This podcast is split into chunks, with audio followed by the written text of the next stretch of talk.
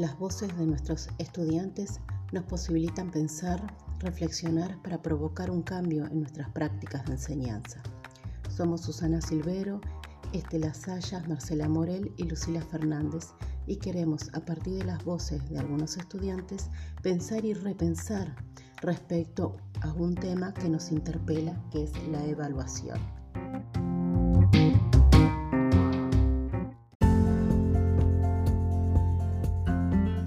Era cómo a mí me gustaría ser evaluada en este, en este tiempo de pandemia. Yo como alumna de la institución no, no es fácil para mí eh, poder concurrir a, las aulas virtuales. Eh, sé muy bien que el objetivo específico de, de todos los profesores del instituto es eso, que sepamos manejar eh, las aulas virtuales, el Zoom, el Met, el Classroom. Y a mí como alumna no me es fácil entrar siempre a las clases. Se me va la señal del de internet. Eh, estamos en el, eh, situados en el barrio Nancom, donde queda retirado de la ciudad de Formosa. Y yo fui hasta la capital, hice eso también, fui hasta la capital de Formosa para, para pedir abono, para yo poder tener internet, para poder entrar a las clases. No me fue fácil, me, me agarró bajón, me agarró ese desánimo de no seguir. El año pasado me fue muy bien. Trillo del departamento Ramón Lista, hacia Ingeniero Juárez, dos horas más hacia el fondo aproximadamente.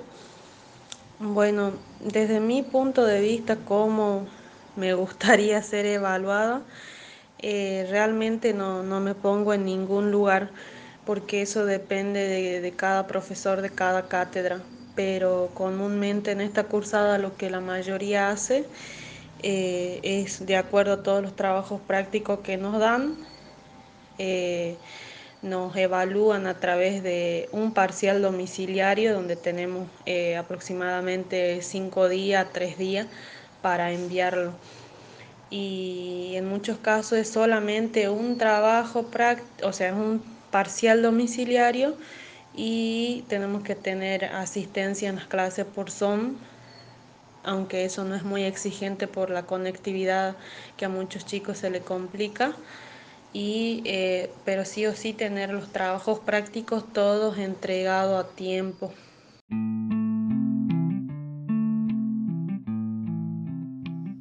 Las palabras brindadas nos invitan a ver que debemos cambiar nuestras formas de evaluar Pensar, por ejemplo, en parciales domiciliarios que lleven a pensar, elaborar y construir el conocimiento en los alumnos, lo cual implicará en ellos poner en juego determinadas estrategias y capacidades diferentes con las que venimos trabajando. Salirse de lo tradicional para poder innovar.